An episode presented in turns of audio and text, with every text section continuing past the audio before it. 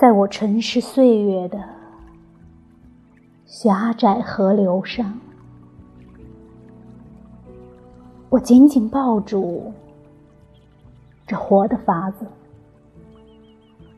我的躯体。渡河结束，到达彼岸，我就把它抛弃了。以后呢？我不知道彼岸的光明和黑暗是否一个样。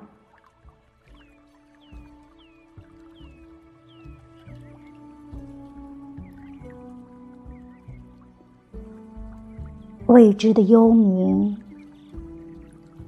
是永恒的自由，他的爱是毫无怜悯之心的。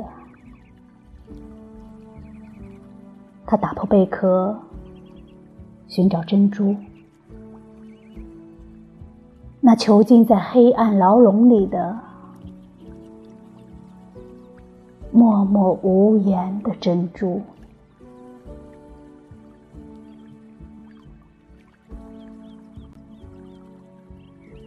可怜的心啊，你缅怀已经逝去的往昔，而为之哀泣；为即将到来的日子欢欣鼓舞吧，朝圣者。